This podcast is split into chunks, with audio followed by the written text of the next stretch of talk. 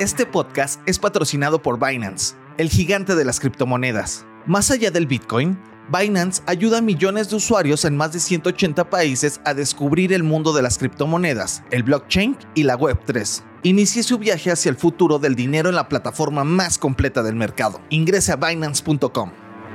Muy buenos días, soy Francisco Aldaya, editor de BloombergLinea.com en Argentina y hoy te voy a contar las tres noticias más importantes para que arranques tu día. Además, como todos los martes, Belén Escobar nos trae el dato económico de la semana. Pero veamos rápidamente cómo van a abrir los mercados este martes. El S&P Merval subió 1,2% ayer, fue otra jornada bien verde para las acciones argentinas en Wall Street, con subas de hasta el 5,2% para Denor y solo 4 bajas de hasta el 1,3% para Central Puerto. El dólar blue bajó de 2 pesos a 291 y el dólar bolsa subió 2 pesos a 295.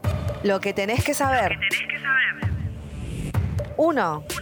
El productor de música argentino Gonzalo Conde, de 23 años, alias Bizarrap, logró en unos pocos días lo que hasta ahora ningún argentino había alcanzado, el puesto número uno en el chart de los temas más escuchados de Spotify a nivel global. El tema que grabó con el español Quevedo llegó a las 62 millones de reproducciones y el hito del talento argentino fue reconocido por Alberto Fernández y el CEO de Globant, Martín Migoya, entre muchas personas más. ¿Cuánto ganaron en Spotify Quevedo y Bizarrap con el tema hasta ahora? Según la cuenta que hicimos en Bloomberg Línea, estamos hablando de aproximadamente 247 mil dólares, pero recordemos que solo pasaron dos semanas desde que salió el tema. 2. Los temores a una recesión en Estados Unidos y la caída de las acciones de las principales empresas tecnológicas vienen inundando de incertidumbre a los mercados que empiezan a pintar un panorama de mucha menos actividad en el rubro de venture capital. Como venimos viendo, esto está generando despidos y ajustes en distintas compañías. En esa coyuntura, sin embargo, empresas tech como Globant, D-Local y Ripio auguran que los salarios del sector van a seguir en ascenso porque la oferta laboral es escasa. Además, como escribe Gonzalo Charquero en Bloomberg Línea, estas empresas esperan que los sueldos que soliciten los candidatos tiendan a emparejarse a nivel mundial por el fenómeno de los trabajadores nómades. ¿Qué implica eso? Bueno, básicamente un programador en Buenos Aires, por ejemplo, va a pedir cobrar lo mismo que uno en Montevideo. Sin embargo, las compañías no dejan de mostrarse cautas y señalan que el 2022 va a ser un año clave para moverse de manera estratégica y no gastar de más. 3. Una empresa que sí está empezando a ajustar el cinturón es Apple, que ayer se supo que tiene previsto reducir la contratación y el crecimiento del gasto durante el próximo año en algunas divisiones. Esto con el objetivo de hacer frente a una posible recesión, según pudo averiguar Bloomberg. La empresa busca ser más cuidadosa en tiempos de incertidumbre, aunque no sería una política que atraviese a toda la compañía. Apple sigue planificando un calendario agresivo de lanzamientos de productos para el próximo año que incluye anteojos de realidad aumentada y virtual, que va a ser su primera gran categoría nueva desde 2015. Aún así, para una empresa que en general superó las proyecciones de Wall Street durante la pandemia y que viene resistiendo las turbulencias económicas mejor que muchos de sus pares, este nuevo tono más cauteloso no deja de llamar la atención. El dato económico.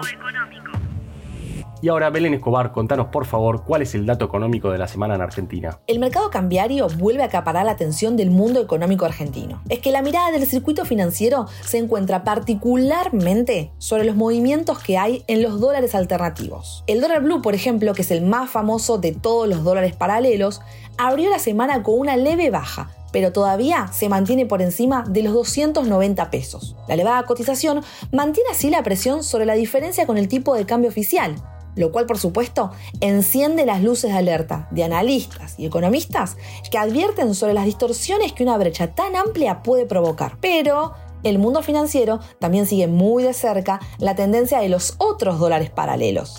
Estamos hablando de los que son legales y se operan en la bolsa, como el contado con liquidación o el dólar MEP. Ambos abrieron la semana con un fuerte aumento y todo eso sucedió en un clima en el que se mantiene la incertidumbre respecto del rumbo económico argentino pero también sobre la disponibilidad de reservas que hay en el Banco Central. Y así llegamos al dato económico de la semana, que es que el dólar contado con liquidación tocó un récord, quebró la barrera de los 305 pesos y expone así la brecha cambiaria más elevada del mercado porque ya supera el 136%.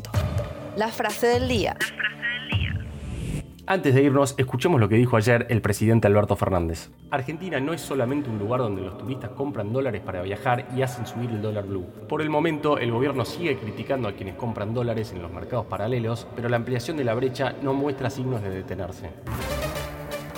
Esto fue un nuevo capítulo de la Estrategia del Día Argentina. Yo soy Francisco Aldaya, editor de Bloomberg Línea, y me podés seguir en Twitter en arroba franaldaya. No se olviden de darle clic al botón para seguir este podcast y también suscríbanse a Línea de Partida, Línea de Llegada y Línea de Cambio, los tres newsletters diarios que ofrece Bloomberg Línea. Espero que tengas una gran jornada productiva. Esto fue La Estrategia del Día Argentina, escrito y narrado por Francisco Aldaya. Producido por Arturo Luna y Daniel Hernández. Que tengas un día muy productivo.